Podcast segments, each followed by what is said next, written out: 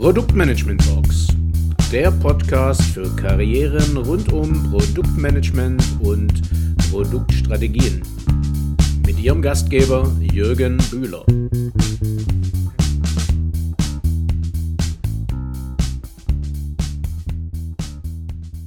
Grüß dich, Thorsten. Hi, schön, dass du da bist.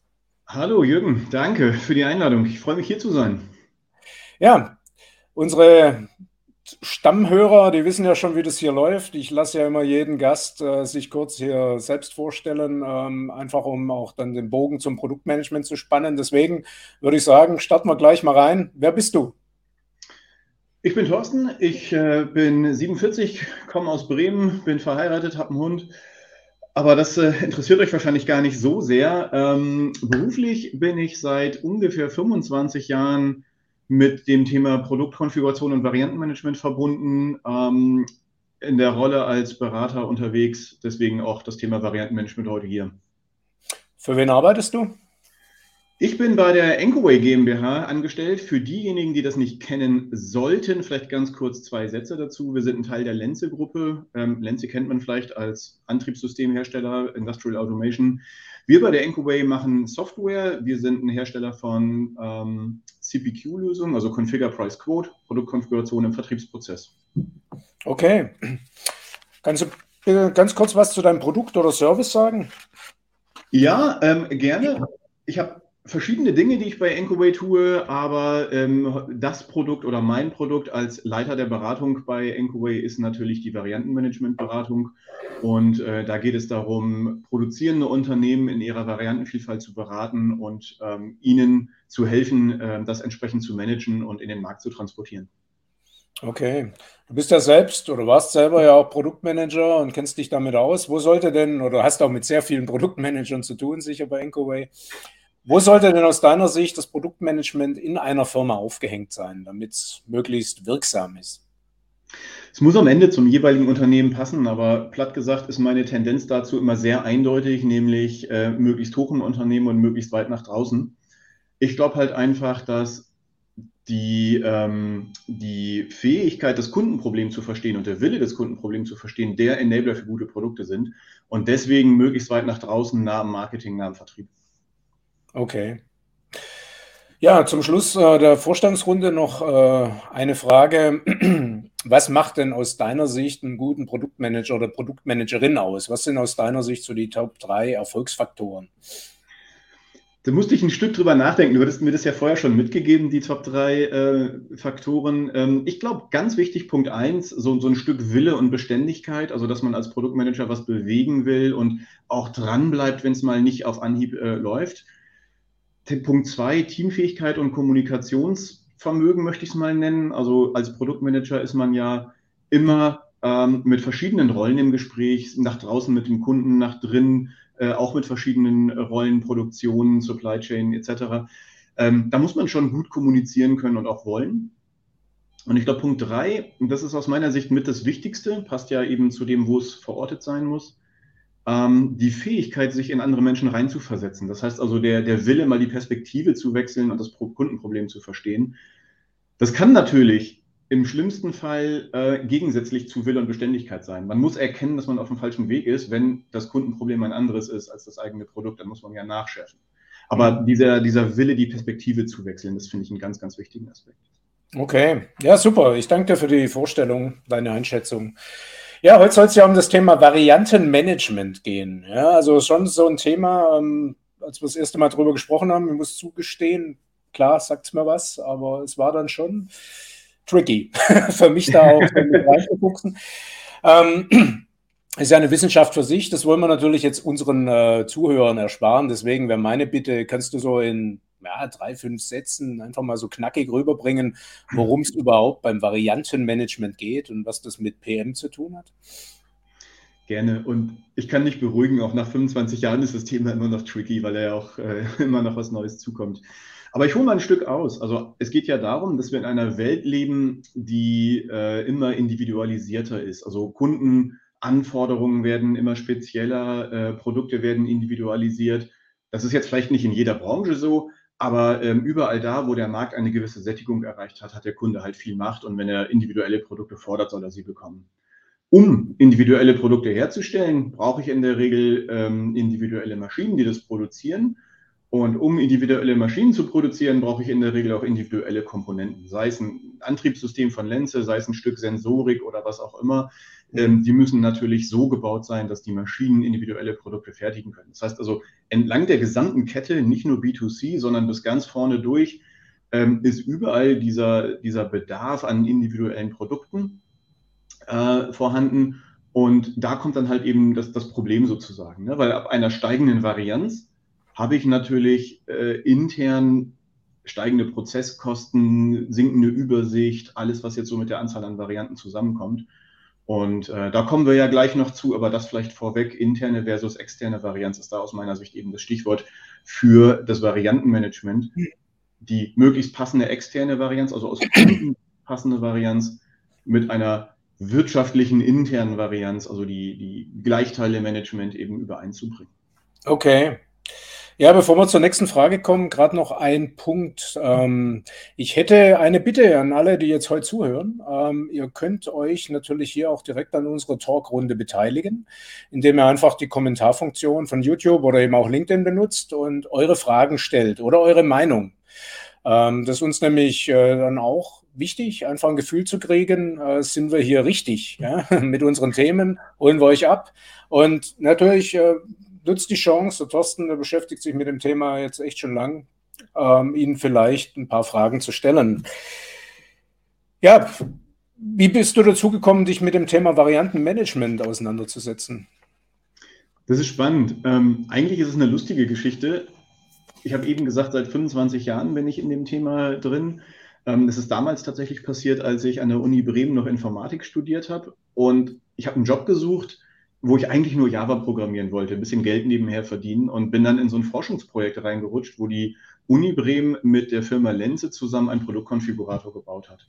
Damals gab es da noch nicht so viel und es gab besondere Anforderungen, da möchte ich gar nicht zu sehr ins Detail gehen.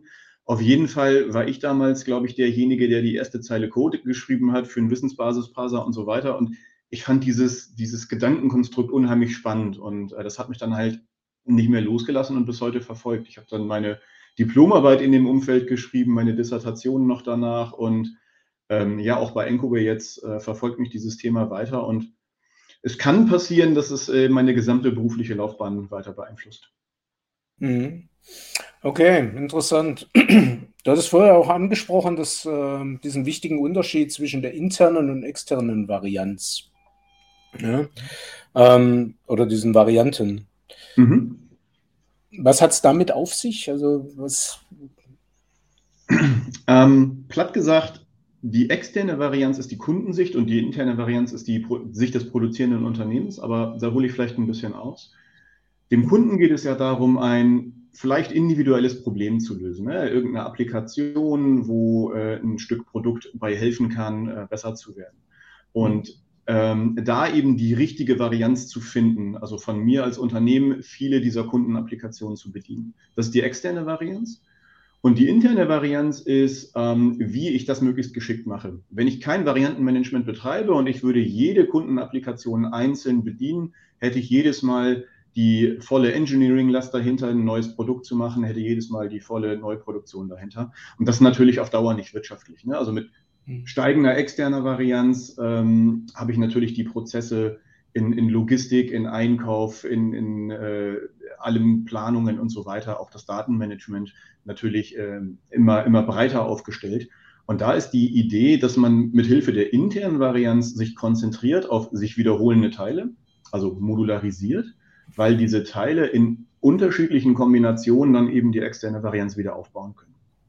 Da mhm. kommen wir also am Thema Baukasten vorbei. Und in der Regel kann man sagen, die interne Varianz muss spürbar kleiner sein als die externe Varianz. Dann hat man halt eben äh, einen entsprechenden Skaleneffekt dahinter. Es ist so, dass, warum standardisiert man eigentlich? Man will ja über eine Automation ähm, ein Einsparpotenzial erreichen. Und Automation funktioniert natürlich nur mit Wiederholungsgrad. Und wenn sich das gesamte Produkt nicht wiederholt, dann kann ich doch zumindest auf Teilen, die sich wiederholen, eben auf den Modulen diese Standardisierung erreichen und da über Konfiguration, über Regelwerk das Ganze zusammenstecken. Das ist die Idee der externen und internen Varianz. Mhm. Passt das so? Ja, passt. Ähm, wir wollten uns ja dann auch um das Thema, wie eine Varianz oder eine Variantengröße sinnvollerweise äh, aussehen sollte, ob es dann Sweet Spot gibt, ne, wie man so schön sagt. Aber da hätte ich jetzt auch noch mal eine Bitte an die Runde. Wir haben ja hoffentlich, kannst ja sehen, wir haben ja einige Leute hier im Talk drin, die zuschauen. Hoffentlich natürlich auch eine ganze Menge Produktmanager oder Leute, die sich eben mit Produkten beschäftigen. Deswegen wäre unsere Bitte jetzt an die Runde. Äh, unten läuft ja schon der Ticker. Ähm, gebt doch bitte einfach mal ein, wenn du selber Produktmanager bist, wie viele Varianten denn aktuell dein persönliches Portfolio umfasst. Ja, einfach schlicht mal so eine Zahl würde uns sehr interessieren. Ich glaube, dass das breit streuen wird. Und währenddessen machen wir jetzt einfach mal weiter. Was denkst du? Was ist denn aus deiner Sicht so ein guter Mix äh, aus, aus interner, externer Varianz? Also wo, wo sollte eine Variantenzahl äh, Größe sein, damit es Sinn macht? Ja, ich, ich glaube, die Frage kann ich nicht mit einer Zahl beantworten, weil platt gesagt, ähm, ideal wäre ja, wenn ich ein Kundensegment hätte, das ich mit genau einer Variante bespielen kann. Dann hätte ich keine Abhängigkeiten, müsste mich nicht drum kümmern. Und aus Kundensicht äh, würde diese eine Variante ausreichen, wenn sie sein äh, Problem löst. Natürlich funktioniert es nicht, weil dieses Segment wäre ja sehr klein. Ne? Und daher würde ich sagen, ähm, ich brauche halt schon hunderte oder tausende von Varianten und ähm, wo auch immer man dann am Ende landet. Unsere Mutter Lenze hat mal ausgerechnet, dass eine Kombination aus Getriebe und Motor ungefähr 10 hoch 32 Varianten sind. Und das ist natürlich eine Zahl, äh, die kann ich ohne ein automatisiertes System dahinter gar nicht bewirtschaften. Ne? Und ähm, das ist sicherlich keine gute Variantenzahl, zumindest um sie aktiv nach draußen zu bringen. Wenn ich jemanden, der auf der Suche nach einer passenden Lösung ist, mit 10 hoch 32 Varianten, äh, belästige, möchte ich schon fast sagen, dann wird er halt eben nichts finden. Ne? Und ich glaube, eine gute Größe ist eine, die überschaubar ist. Das heißt, in der man gut navigieren kann und die halt den theoretisch baubaren Raum um ein Vielfaches kleiner nach außen darstellen lässt. Ich glaube, das ist das Geheimnis. Ne? Eine feste Zahl zu nennen ist schwierig. Das ist für die eine Branche sind es vielleicht 100 und für die andere Branche ist es vielleicht eine Million. Ähm, schwer zu sagen. Haben wir denn Zahlen bekommen? Also bisher noch nicht, der Dennis Hogrebe tut sich auch schwer ähm, mit Zahlen, ja. Er schreibt einfach zu viele, ja. Und also, wenn ich jetzt so aus dem Nähkästchen plaudern kann, also ich habe ja oft mit äh, Produktmanagern aus der Investitionsgüterindustrie, äh, auch so in, in Industrieautomation zu tun, wo es um Sensorik geht oder Komponenten. Ähm, das, ist, das, sind, das sind Tausende, ja. das, sind, das sind teilweise Hunderttausende, ja, die da, also 10 hoch 23 finde ich jetzt schon ja. Eine unvorstellbar große Variantenzahl. Ähm, aber ähm, ich hatte kürzlich mit einem ähm, Produktmanager gesprochen, ja, der bei so einem ähm, ähm, Pneumatik- und, und, Sensorhersteller ist, ne, der, der hat auch gesagt, dass er da irgendwie 30.000 Varianten hat. Ja. Aber am Ende ist es natürlich im Portfolio im Bereich Steuerungstechnik, ja, also über das Thema begrenzt, aber dahinter sind halt wahnsinnig viele Varianten. Ich habe jetzt hier gerade noch was, ne, jetzt kommt doch ein bisschen Bewegung hier rein. Ne, ja, der, schön. Der Stefan äh, schreibt äh, 1100 SKU einer Waschmaschine. Ja. Mhm. Ähm, jetzt weiß ich nicht, SKU, äh, kannst du jetzt gerade, ich stehe gerade auf dem Schlauch, SKU? Äh, Standard Unit. Äh, müsste er uns vielleicht gerade nochmal äh, genau erklären? Okay. Ah, ja, den Ilkay, über den haben wir vorher gesprochen. Na gut, das ist jetzt kein, das ist jetzt ein, ein Service Product Manager, ne, der, aber selbst der ne, hat Varianten, was seine Dienstleistungen geht. Ne, also ist ein ja, und Trainer, Coach. Ne, und auch da ne, gibt es ja, gibt's ja nicht die, die ein, eindeutige Lösung für alle Kunden. Ne. Selbst da hat man natürlich ähm, entsprechend ähm, viele. Ja, jetzt haben wir es. Stock. Stock ja, klar. Ja, ja, okay. Also bei, bei Stockkeep Munich hat man halt die auftragsneutral vorproduzierten Teile. Ähm, okay, ne, das ist, äh, hm. das ist sicherlich nochmal ein Punkt. Also das, das, sind ja die Teile, die ja schon mit Materialnummer ausgeprägt sind. Möglicherweise hat man darüber hinaus ja noch welche, die ähm, erst im Bedarfsfall auskonstruiert werden und ähm, ja. Hm. Ja, also wie gesagt, äh, jetzt die Zahl hier 1100 jetzt bei einer Maschmaschine finde ich schon auch beeindruckend, ne, weil man ja eben, wenn man so als Kunde in den Laden geht, ne, steht da halt ein stehen da halt von einem Hersteller vielleicht jetzt in einem gut sortierten Laden vielleicht fünf, sechs verschiedene Waschmaschinen, ja. Und wenn man dann überlegt, dass dann so ein Produktmanager dann doch komplett global, also 1100 verantwortet, ja, das, das ist schon krass. Ja. Ich glaube, dass das Feld der Waschmaschine im äh, Consumer- und im Industriebereich sehr unterschiedlich ist. Ne? Im Consumer-Bereich gehst du halt zum Mediamarkt und guckst mal, was da rumsteht. Im, Im Industriebereich werden die ja sehr individuell zusammengestellt. Das heißt, das Bedürfnis nach, äh, ich sage nur auch so ein Kreuzfahrtschiff oder wo auch immer die eingesetzt werden, ne? da haben die ja ganz andere Bedürfnisse dann und eine viel größere Varianz, viel größere Bottiche und ne? da, da glaube ich, geht man ganz anders ran. Mhm. Ja, das ist ein guter Einwand. Ja. Also letztlich ähm, ein Kunde von mir, sind jetzt keine Waschmaschinen, sind Spülmaschinen, ne, das ist die Maiko äh, in Offenburg. Mhm. Die machen eben so für den Gastro und im Profibereich machen die eben äh, so wirklich, äh, ja, kann man schon wirklich sagen, das sind Waschanlagen für, für Geschirr und so, ja. Und teilweise, wo man halt das Tablett reinstellt und dann saust es hier über so ein Förderband in die Maschine und kommt fertig raus. Und ähm, das wird ja dann auch teilweise auf die Kantine, auf die Hotelküche wird das ja dann auch, das muss ja zugeschneidert werden, damit es auch reinpasst. Ja? Also das ist ja kein Standardprodukt ja, ja. im klassischen Sinn. Ja. Hm.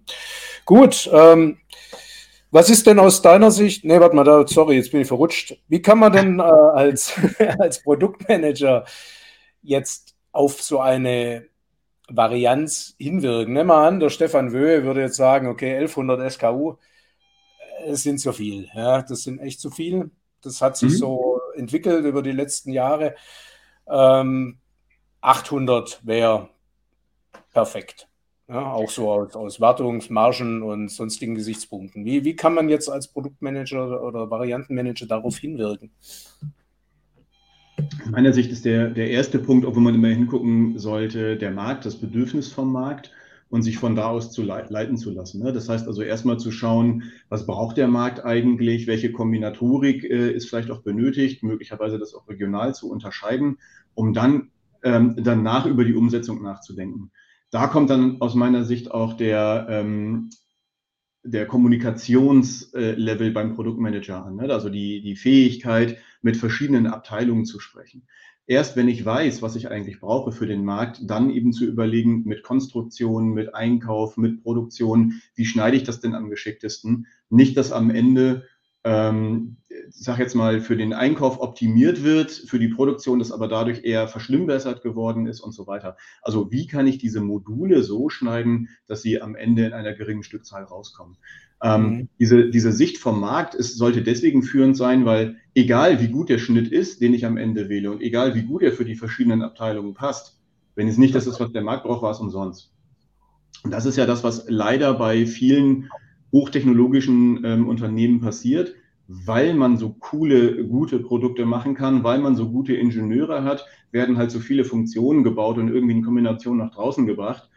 Ähm, häufig ist dann Overengineering und so weiter da, das, das, das ist der Punkt. Ne? Also mhm. ähm, da von vornherein von der, von der, äh, vom Kundennutzen, vom Kundenbedarf in die Planung zu gehen und auch mal zu hinterfragen, nachdem man schon einen Baukasten aufgebaut hat oder bestimmte Varianten an den Markt gebracht hat, ob die denn überhaupt wirtschaftlich sind, ob die überhaupt funktionieren und auch mal aufräumen, ist natürlich auch immer ein Thema.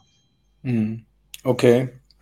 Was sind die Voraussetzungen aus deiner Sicht? Du hast ja schon viele Firmen gesehen, berätst dir auch dabei, dass so ein Variantenmanagement im Unternehmen überhaupt funktionieren kann.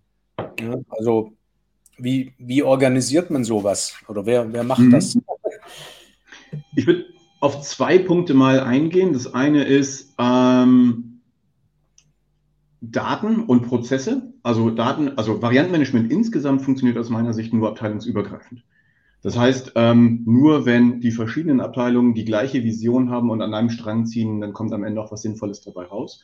Und da würde ich zum einen mal auf durchgängige Prozesse und Datenmodelle eingehen. Ne? Also wie oft habe ich schon gesehen, dass die verschiedenen IT-Systeme Inseln sind. Das heißt also, da wird ein ERP-Projekt gemacht, dann wird ein PIM-Projekt gemacht, dann wird ein CPQ-Projekt gemacht und ähm, am Ende kennen die sich aber untereinander nicht wirklich gut da also wirklich äh, von diesen Inseln runterzukommen und eine Durchgängigkeit im Prozess zu haben. Das heißt also auch ein gutes Datenmodell zu haben. Das ist, das ist der eine Aspekt, der aus meiner Sicht wesentlich ist, damit man am Ende auch Planen und, und Controlling und so weiter drauf machen kann.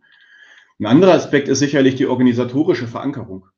Wir haben ja eben schon einmal gesagt, äh, Produktmanager muss kommunikativ sein, muss mit anderen Abteilungen sprechen. Und das hat hier natürlich beim Variantenmanagement den gleichen Aspekt der Variantenmanager muss ja in der Lage sein, mit den verschiedenen Abteilungen darüber zu sprechen, was ein guter Variantenschnitt ist, was ein guter Baukasten ist.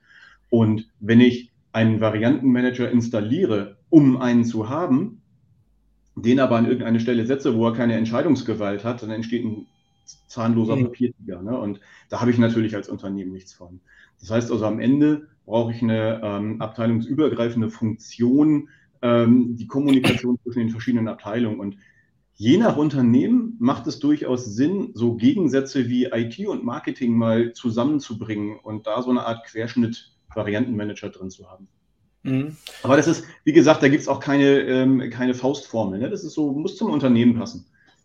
Da würde ich gern kurz mal einhaken und nochmal eine Frage ans Publikum stellen. Und zwar gerade so das Thema organisatorische Verankerung, ja, wo, wo man das ansiedelt und wer es macht. Ja. Frage wäre, wenn es bei euch im Unternehmen oder bei dir im Unternehmen schon Variantenmanagement gibt, wo ist das verankert? Wer macht das? Das wäre spannend zu wissen. Mhm. Ähm, du hast ja sicher eine Idee, wo es aus deiner Sicht verankert sein sollte und wer es üblicherweise macht. Ähm, hängt das im Produktmanagement? Also ist das ein Thema, was, was der PM üblicherweise dann auch selbst vor der Brust hat? Wie würdest du es einschätzen oder wie, wie wird es gemacht? Ich glaube, dass die Nähe zum Produktmanagement wichtig ist. Und wenn man jetzt mal den Variantenmanager als Rolle ausprägt, würde ich sagen, ähm, die, die Nähe in einer Regelkommunikation muss gegeben sein. In einer Personalunion kann es funktionieren, je nach Unternehmensgröße. Mhm. Wenn es nicht eine Personalunion ist, würde ich den Variantenmanager, ähm, wie eben schon angedeutet, als Schnittstellenfunktion Richtung Markt, Vertrieb, aber auch Richtung IT bringen, weil, wie gesagt, in Richtung IT-Produktion, Datenmodelle, da halt eben die Verkaufszahlen, die Datenstrukturen, der Baukasten ähm, als Struktur vorgedacht werden. Ne? Die Architektur ist ein Stichwort. Ich habe das hier eben in den Kommentaren irgendwo gesehen. Äh, Produktarchitektur, ähm, das ist sicherlich ein Punkt, wo ein Variantenmanager ein Stück Ahnung von mitbringen sollte. Ne? Das, das ist vielleicht ein Stück detaillierter, als es der Produktmanager macht. Der, der aus meiner Sicht eher das Marktbedürfnis kennen muss. Und der Variantenmanager ist dann ein Stück mehr in Richtung Baukasten. Hm. Du hast gerade auf den Kommentar angesprochen. Ähm, magst du da kurz was dazu sagen? Also wie, wie siehst du das? Genau, das habe ich eben gesehen. Ähm, die, Frage lässt sich natürlich nicht pauschal beantworten, ähm, ob das ohne Architekturanpassung geht. Ich glaube aber häufig nicht.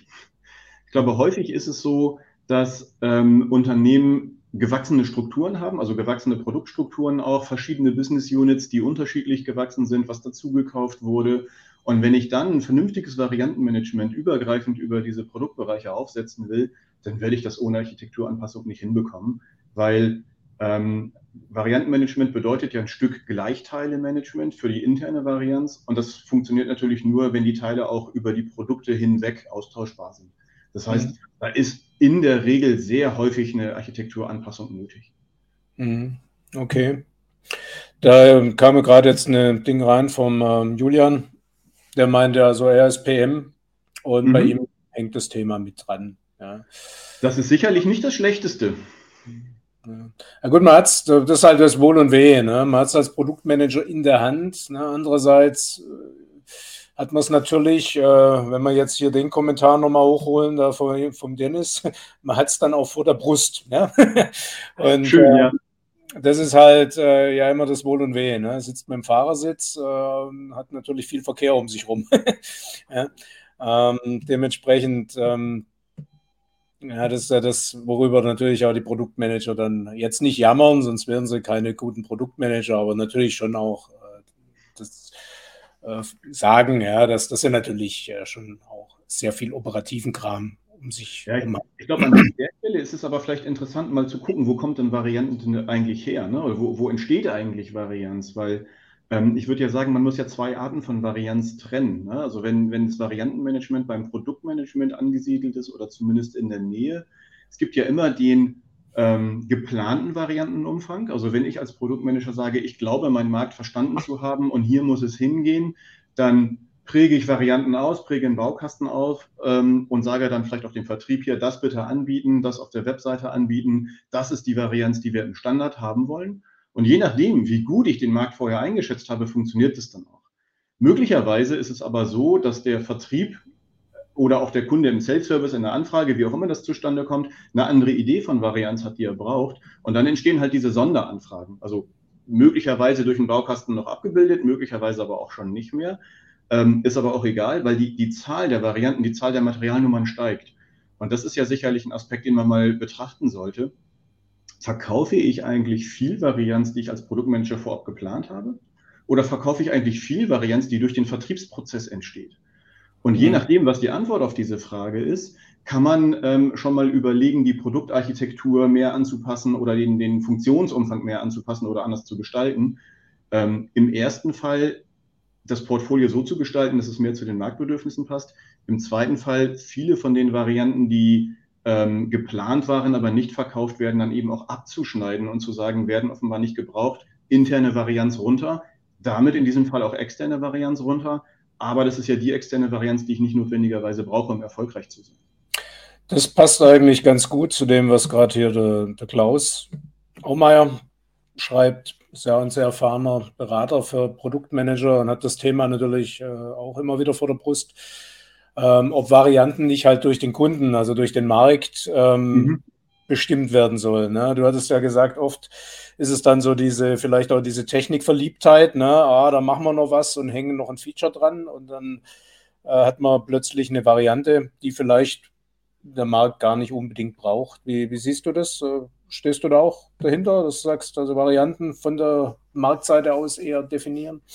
Ja, absolut. Ne? Also von der Marktseite war ja von vornherein mein Credo, dass sowohl der Produktmanager wie auch der Variantenmanager sich eher aus der Marktsicht äh, füttern lassen muss, weil nur dann kann er halt erfolgreiche Produkte und erfolgreiche Varianten auch haben.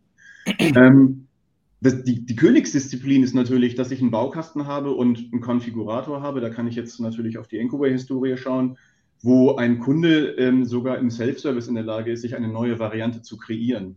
Und in dem Moment, wo er im Standardumfang des Baukastens bleibt, tut sie mir ja nicht weh, weil diese Variante ist ja vorgedacht. Ja, und das ist natürlich der Königsweg. Viele Varianten im Self-Service, die aber alle ähm, vorgedacht sind. Hm. So, Stefan hatte gerade auch noch eine Frage hier ähm, zum Variantenmanagement mit, mit Angebotsvarianz. Ja. Ähm, durch eine Person weiß ich nicht. Also ähm, es, es, beinhaltet die angebotene Varianz und die Teilevarianz ja. Also es gehört beides zum Variantenmanagement. Mit, mit Angebotsvarianz nehme ich jetzt mal an, ist die, die vertriebliche, also die angebotene Varianz gemeint. Ne? Nicht, nicht das, was jetzt im konkreten Angebotsdokument steht.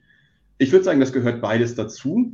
Ob das eine Person sein muss, oder ob mehrere Personen sich da in einem regelmäßigen Umfeld ähm, zu treffen und äh, miteinander arbeiten, das ist ja äh, je nach Unternehmen auszugestalten und auch je nach Größe des Unternehmens auszugestalten. Ich kann mir vorstellen, dass es Unternehmen mit so vielen Produktbereichen gibt, dass eine Person eh nicht ausreicht. Ja. Ähm, Wo siehst du nur die Vorteile und Nachteile von einer großen, also von, einer, von, einer, von einem variantenreichen Portfolio? Ja? Ähm, das ist einfach ähm, durch, die, durch die interne und externe Varianz zu beschreiben. Ich würde sagen, der Vorteil an Varianz ist ja, dass ich ein größeres Marktsegment adressieren kann, ein größeres Kundensegment adressieren kann, weil ich mehr ähm, individuelle Kundenbedürfnisse bedienen kann. Das heißt also mehr Applikationen, die draußen mit meinen Produkten ähm, gelöst werden, bedienen kann. Und ähm, je größer aber natürlich dieses Segment wird, desto mehr habe ich ja das Problem, ähm, Produkte, eine, eine, gewisse Anzahl von Produkten vorzuhalten. Ne? Und um, umso mehr macht es ja natürlich Sinn, diese Varianz durch den Baukasten abzubilden.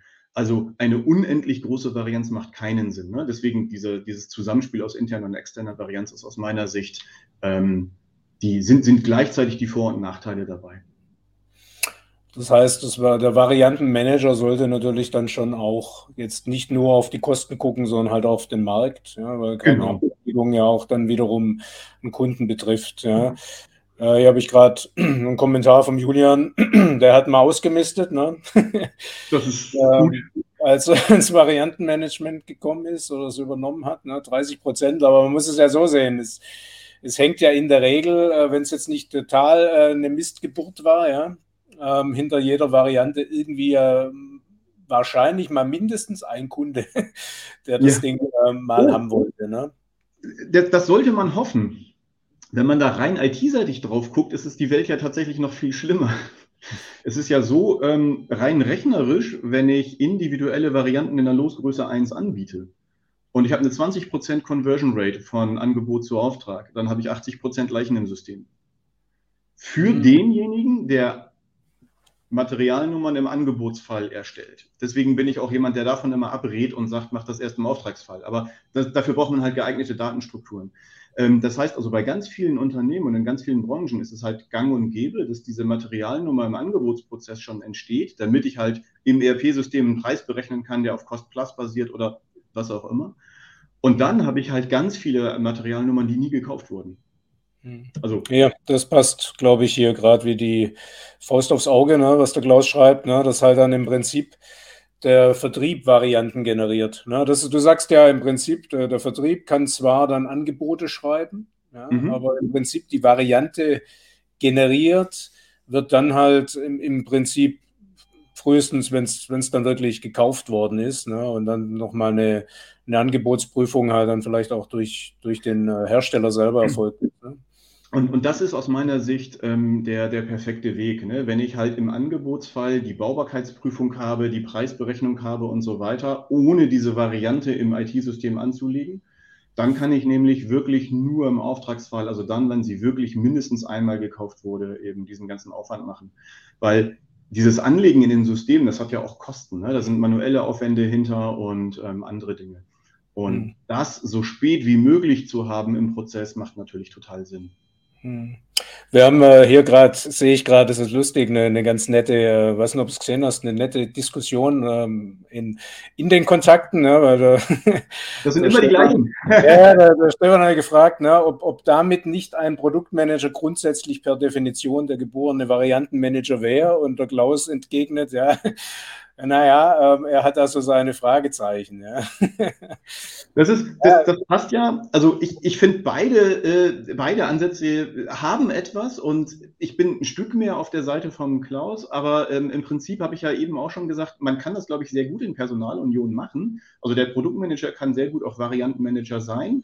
Ich glaube, das kommt von der Größe des Portfolios und von der, von der Fähigkeit des Menschen, hängt das stark ab, wie, wie tief der denken kann. Ähm, die Trennung wäre aus meiner Sicht, dass der Produktmanager mehr nach draußen geht, mehr den Markt kennt und sich weniger um die Technik kümmert. Mhm. Ähm, und dass der Variantenmanager halt die Technik kennen muss, weil er muss ja wissen, wie schneide ich meine Module im Baukasten. Wenn man das als Personalunion hinbekommt, das heißt die zwei Rollen unter einem Kopf, super, ne? dann ist es okay. Und hm. wenn, wenn das das ist, was die beiden meinen, würde ich beide Wege mitgehen. Mhm. Ähm, ja, es ist ein komplexes Thema, vor allem weil ja natürlich ähm, der Produktmanager oder Variantenmanager ja natürlich auch immer irgendwo mitten in, in diesem Zwiespalt steckt. Ne? Der, der Vertrieb will was verkaufen, man hat einen Vertriebsdruck, ja? man hat einen Kunden, der was, was will, auch mhm. signalisiert, ne? wenn du es mir nicht lieferst, dann, ähm, dann gehe ich woanders hin und man hat natürlich dann oft vielleicht auch so ein Selbstverständnis. Also was ich zum Beispiel oft mitbekomme, wenn ich so auf ähm, die Seiten von gerade so mittelgroßen, mittelständischen Maschinenbaufirmen gehe, hat man sehr oft so, gerade auch unter Historie findet man das oft. Ne? Wir machen mhm. noch die, die schwierigste Lösung möglich für unsere Kunden und so. Ja? Also das klingt für mich dann oft eher so wie, naja, ich sag's mal so, äh, Einzel, Einzelgeschäft, eher Projektgeschäft, weniger wie Produktgeschäft. Ne? So habe ich so den Eindruck. Und wenn das mhm. natürlich auch so eine Philosophie ist im Unternehmen, macht es dem, Arbeit, dem Produktmanager die Arbeit ja auch nicht leichter. Ähm, ich glaube, das liegt halt oft auch daran, dass, dass sich viele Entscheider, Stakeholder, der, der Kunde wahrscheinlich sowieso selber nicht, äh, gar nicht so drüber im Klaren sind, wie, wie teuer solche Varianten dann am Ende sein können. Ja? Wie Hast du da noch Vorschläge oder Ideen, wie zum Beispiel ein Produktmanager und ein Variantenmanager äh, das ver verbildlichen kann? Ja, so ein bisschen seinen, seinem Umfeld, ne? so nach dem Motto, okay, mhm. du willst eine Variante, aber ne, lieber Vertrieb, dann musst du halt gucken, dass der Kunde dafür einen Aufschlag von X zahlt, ja. weil sonst, sonst macht es für uns keinen Sinn. Ja? Also, also im Prinzip so eine, so, so eine Variante mal zu rechnen oder die, die, die Kosten, die dahinter stecken. Ähm, das waren jetzt gerade verschiedene Aspekte. Ich versuche die gerade mal zusammenzuziehen. Wenn ich irgendwas vergesse, bremse mich einfach. Ähm, der erste Punkt, ähm, bei mir ist eben das Wort Projekt hängen geblieben. Das finde ich, ähm, ist tatsächlich auch genau das, was ja in der Wirklichkeit passiert. Beim Sondermaschinenbauer ist ja jedes Produkt ein Projekt, weil immer irgendwas noch dazu konstruiert wird. Ähm, bei so einem Komponentenhersteller, der einen fertigen Baukasten hat und ganz andere Stückzahlen fährt, ist das vielleicht nicht so. Ähm, in der Regel hat aber jeder, der ein Stück Sonderei macht, aus meiner Sicht äh, ein, ein Kostenberechnungsproblem. Weil der Baukasten kann noch so gut durchdacht sein.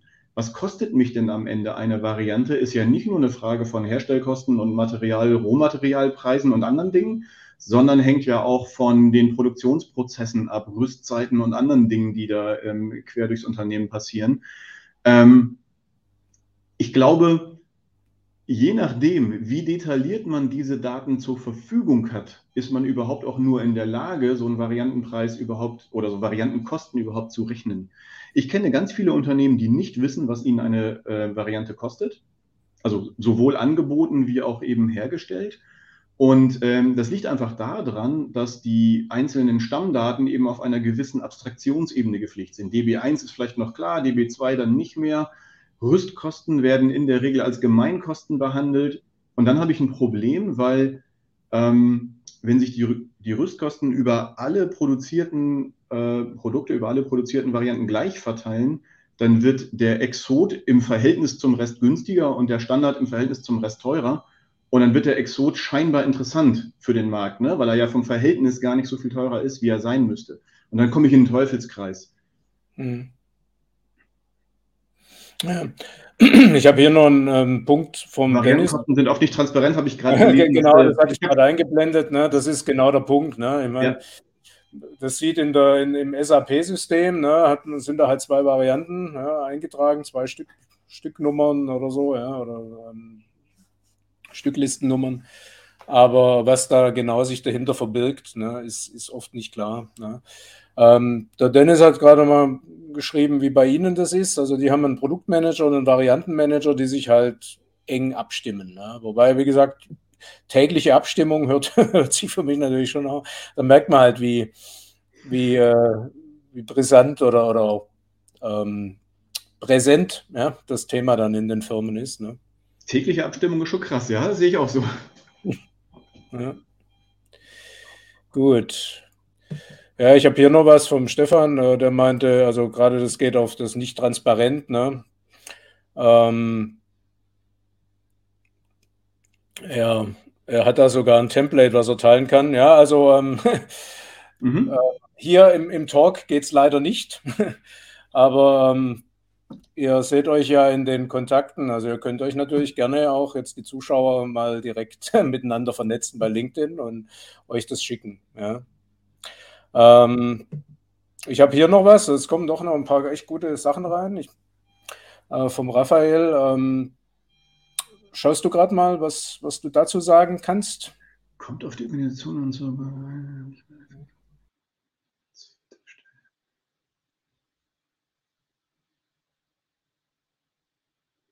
Ja, das passt, glaube ich, recht gut zu dem, was ich ja vorhin gemeint habe, ähm, dass der VM eine Twitter-Stelle ist, also dass er sowohl die externe wie auch die interne Varianz äh, kennen muss. Das heißt, ähm, wie gehe ich mit den Produkten, mit den Varianten, die ich nach draußen zeige, um und gleichzeitig, wie ist mein Baukasten definiert, wie sind die internen Einkaufsprozesse etc. abgebildet. Das heißt also, das kann natürlich als ähm, Einzelperson, als Personalunion über verschiedene Rollen funktionieren. Das kann aber auch sein, dass das eben gerade nicht funktioniert. Und ich glaube auch, das meine ich hier, äh, kommt auf die Struktur des Unternehmens an, rauszulesen, ähm, dass das ist halt wirklich so, dass es da kein One Size Fits All gibt. Ne? Also ich glaube wirklich, dass man hier eben gucken muss, wie ist so ein Unternehmen gestrickt. Genauso wie die Frage, wo ist jetzt der Produktmanager möglichst effizient und möglichst gut angesiedelt, ist es hier eben auch so. Ähm, prinzipiell glaube ich halt, dass der Variantenmanager, wenn es denn eine Person ist, sehr breit aufgestellt sein muss. Ne? Also der muss nach draußen und nach drinnen gucken können. Mhm. Ich habe hier noch eine Sache, ähm, gerade vom Dennis nochmal. Das ist der übrigens, der sein Variantenspektrum schon um 30 Prozent, ähm, nee, das war, sorry, das war ein anderer, pardon, ich bin jetzt durcheinander geschmissen. Ähm, nee, aber der Dennis schreibt, dass er 35.000 verkaufsfähige Artikel hat. Und wenn ich mir das Produkt so angucke, ja, Türklinken und Beschläge, ich finde es halt immer, gerade auch wenn ich mit Produktmanagern zu tun habe, immer wieder echt beeindruckend. Ne? Ja. Man, es hat ja jeder eine Tür zu Hause, ähm, ein paar, ja, und da sind Türklinken dran und im Endeffekt sehen sie ja dann auch alle gleich aus. Es sei denn, man möchte an jeder Tür eine andere haben, ja, aber wenn man sich das dann auch so, so bildlich vorstellt, ne, dass dann ein Hersteller ja 35.000 Türklinken-Varianten ja, ähm, im Portfolio hat, das finde ich unvorstellbar. Ja. Und ähm, das leidet eigentlich ganz gut, weil wir haben jetzt auch schon ähm, ja, unsere Zeit gut. die Zeit ging rum wie im Flug, wie immer. Aber ein Thema möchte ich natürlich zum Schluss schon noch gern mit dir besprechen. Ja, und ich glaube, das ist sicher auch dann für die Leute, die jetzt hier sind oder auch dann sich nochmal in der Nachschau angucken, super spannend. Wie kann ich denn als Produktmanager, wenn ich jetzt, nehmen wir mal an, der Dennis wäre der Meinung, 35.000 Türklinken sind einfach 5.000 zu viel. Ja? Mhm. Wie, kann ich, wie kann ich vorgehen, wenn ich mein Portfolio etwas ausdünnen möchte, ja? wenn ich ein paar mhm. Varianten loswerden will. Hast du da ein paar Tipps aus deiner langjährigen Erfahrung, was da zu tun ist oder wie da so würd, die Schritte ja. sein sollten? Ich würde zwei Dinge tun. Das eine ist aufräumen und das andere ist äh, langfristig verhindern, dass sie überhaupt entstehen. Aber fangen wir mal beim Aufräumen an. Das ist ja aus meiner Sicht so ein Stück der Klassiker. Also ich glaube, die allermeisten, die über Variantenmanagement sprechen, haben erstmal das Bild aufräumen im Kopf. Also lass uns mal eine ABC-Analyse machen platt gesagt, mit welchen 20 Prozent meiner Artikel mache ich eigentlich 80 Prozent meines Umsatzes und den Rest schneiden wir mal ab oder schränken ihn zumindest. Dafür ähm, schaut man sich die Verkaufszahlen der letzten Jahre an und überlegt, welche Varianten werden eigentlich wie oft gekauft. Wobei, da muss man auch so ein bisschen vorsichtig sein. Also platt einfach nur Artikelnummern äh, angucken, wie häufig habe ich diese Artikelnummer verkauft da würde ich noch ein Stück tiefer gehen und gucken, verschiedene Artikelnummern haben häufig ja dadurch, dass sie die gleichen Bauteile beinhalten, sehr ähnliche ähm, Merkmalswerte. Und wenn jetzt zwei verschiedene Artikelnummern zum Beispiel 90 Prozent ähnlich sind in ihren Werten, dann haben sie auch ähm, in, den, in den Bauteilen innen drinne sehr viel Ähnlichkeit. Das heißt also, wenn ich schon von der verkauften Varianz gehe, mal ein, ein Stück tiefer in diese Analyse reingehen. Aber eigentlich geht es darum, mit welchen Varianten mache ich den größten Teil meines Geschäfts und welche sind möglicherweise ähm, äh, rückläufig, werden weniger oder habe ich in den letzten Jahren gar nicht verkauft. Die kann man dann auch mal bedenkenlos löschen. Wenn sie dann wieder angefragt werden, kann man sie ja neu erstellen. Der aus meiner Sicht wichtigere Punkt ist aber dafür zu sorgen, dass unnötige Varianz nicht entsteht. Und jetzt muss man natürlich nötige von unnötiger Varianz trennen. Das ist ein ganz wesentlicher Aspekt, weil Varianz ist ja gut. Ich möchte ja ein Marktsegment erreichen und ähm, unnötige Varianz ist ja nur die, die ich nicht brauche oder die vielleicht auch nicht lukrativ ist.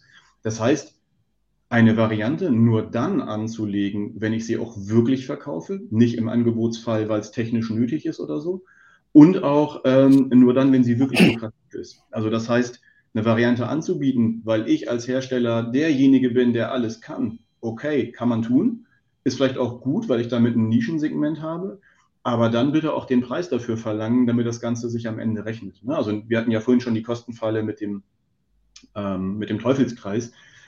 Äh, das sind aus meiner Sicht die, die Dinge, wie man da rangehen muss. Und im Zweifelsfall mal sowohl dem Vertriebler wie auch dem Endkunden ein Guided Selling an die Hand geben.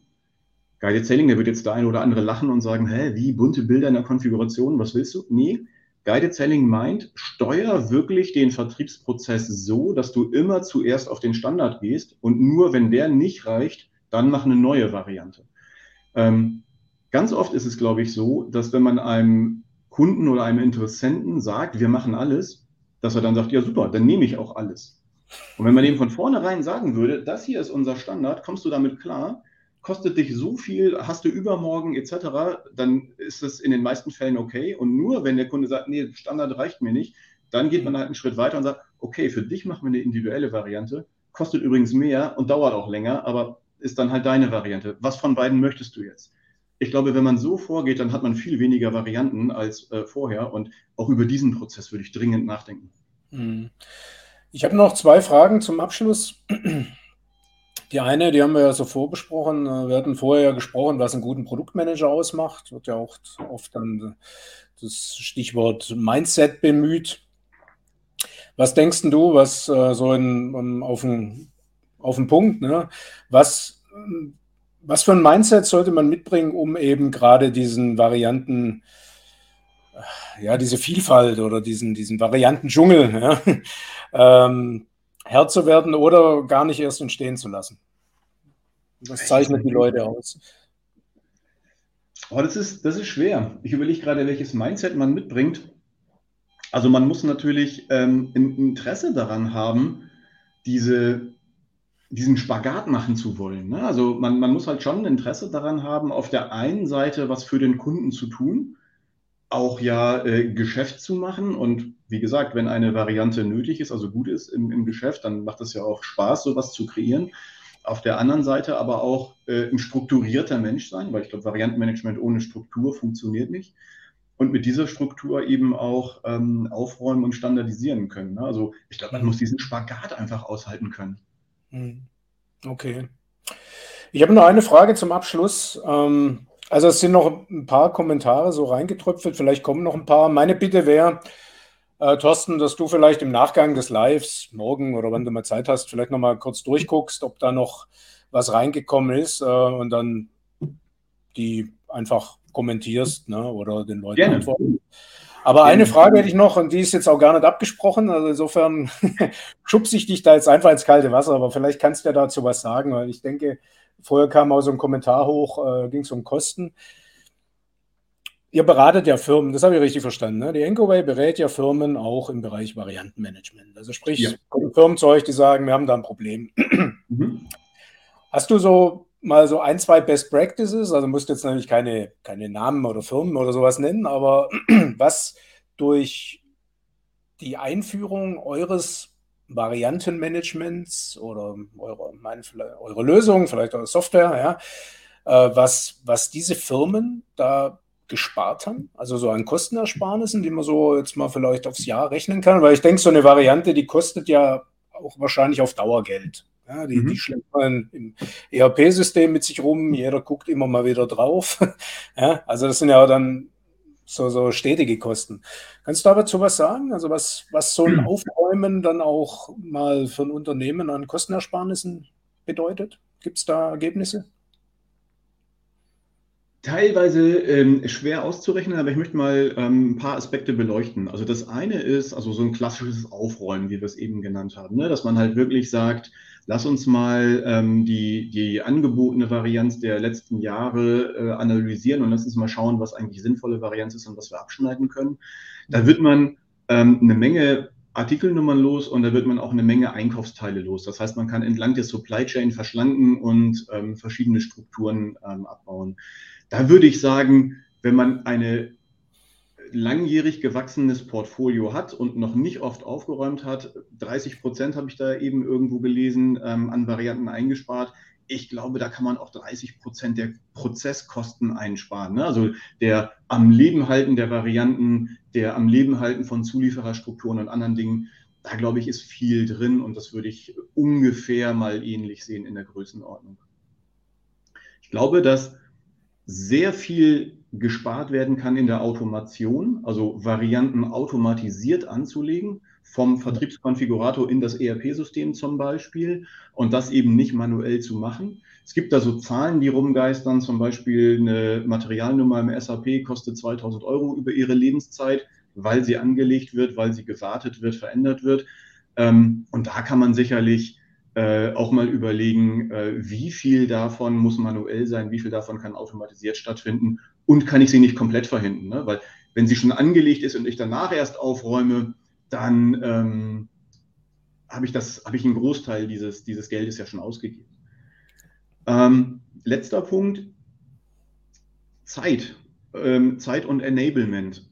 Fachkräftemangel, ähm, Wartezeit etc. ist sowas, worüber man auch mal drüber nachdenken muss. Und da geht es aus meiner Sicht gar nicht so sehr ums Ersparnis, sondern um die Möglichkeit, bestimmte Dinge zu tun. Zum Beispiel dem Kunden, ich sage jetzt mal im Angebotsfall, äh, variantengerechte Dokumente, CADs, E-Plans, was auch immer äh, schon zu geben und die eben nicht manuell durchzuführen. Wir haben das bei, bei Lenzel in der Vergangenheit erlebt, dass es eine, eine Menge an Downloads gibt, und äh, seit der Kunde das im Self-Service kann, ist die exorbitant gestiegen auf ein Level, eine Menge von Anfragen, die ich mit Menschen gar nicht mehr bearbeiten könnte. Und das ist der andere Aspekt dabei. Ne? Also das heißt, ich habe möglicherweise einen Vorteil im Markt dadurch, dass ich das überhaupt bedienen kann, Größe.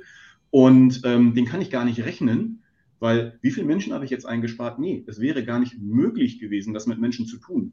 Und mhm. diesen Aspekt finde ich eigentlich immer viel wichtiger. Mhm. Ich habe da gerade 10 bis 30 Prozent gelesen. Ja, das hat der Klaus, das hatte ich jetzt eh eingeblendet. Ne? Also der hat ja auch viel mit viele Kunden Best Practices. Ne? Der sagt schon, also ist erheblich. Ne? Also. Und, und da, ich habe da gerade die Folgefrage, äh, wo genau? Ne? Das ist ähm, aus meiner Sicht auch genau der Punkt. Also wo, wo kann ich eigentlich einsparen? Ist es äh, Materialbeschaffung? Ist es ähm, IT-Kostenlaufzeit? Ist es Personal? Ähm, das muss man natürlich ein bisschen differenzierter betrachten. Und ich glaube, so eine Antwort äh, ist schwer, aber ich halte auch 10 bis 30 Prozent für sehr realistisch. Und mhm. es wird Unternehmen geben, wenn die noch nie aufgeräumt haben, kann die Zahl sogar höher sein. Es wird Unternehmen geben, die räumen alle paar Monate oder Jahre auf. Da wird natürlich nicht so viel drin stecken, weil die vielleicht schon bessere Strukturen haben. Mhm. Okay, ich denke, das war ein guter Schlusspunkt. Ich danke dir herzlich. Sehr ähm, gerne.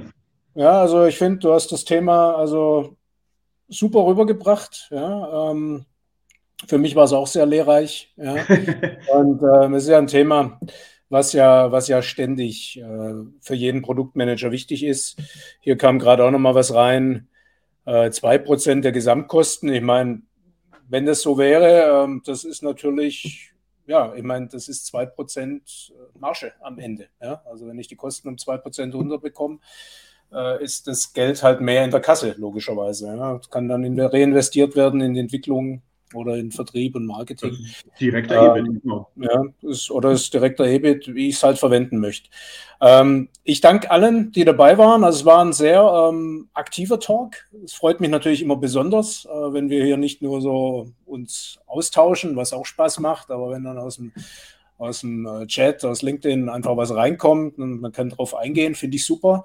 Äh, wir machen es so, äh, Thorsten guckt sich auf jeden Fall die Kommentare nochmal durch. Ich denke, die meisten haben wir ja auch besprochen. Wenn noch was ist, was einer Kommentierung bedarf oder du vielleicht da irgendwie einen tollen Link hast mit einem White Paper, whatever, ja, dann feel free, ja, äh, da in meinem, in meinem Thread äh, die, die Kommentare zu machen. Ansonsten kann ich nur jeden ermuntern, äh, der das Thema spannend findet, sich mal mit ihm zu vernetzen. Er ist ja auch recht umtriebig bei LinkedIn, ähm, gibt da viele Infos raus. Und ihr macht ja auch noch mehr, was für Produktmanager interessant ist. Also insofern ähm, herzlichen Dank an alle, die da waren. Ich wünsche euch einen schönen Abend und dir natürlich auch, Thorsten. Ja? Macht's ich gut. Danke. Ciao. Tschüss.